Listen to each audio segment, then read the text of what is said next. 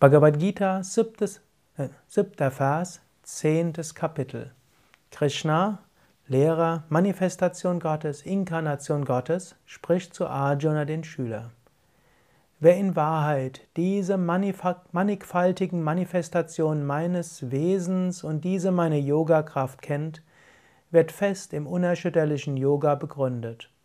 Darüber besteht kein Zweifel.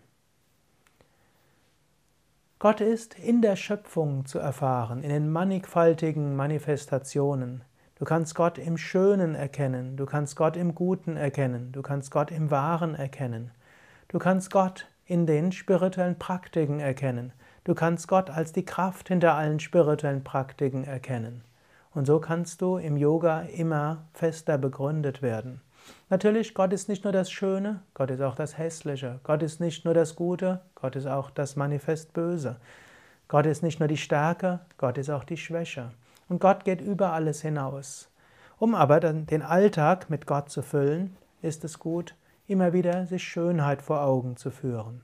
Vielleicht jetzt in diesem Moment siehst du etwas Schönes, vielleicht siehst du den Himmel, vielleicht siehst du Menschen, vielleicht siehst du einen Baum, vielleicht siehst du die Schönheit deines Computers oder deines MP3-Players.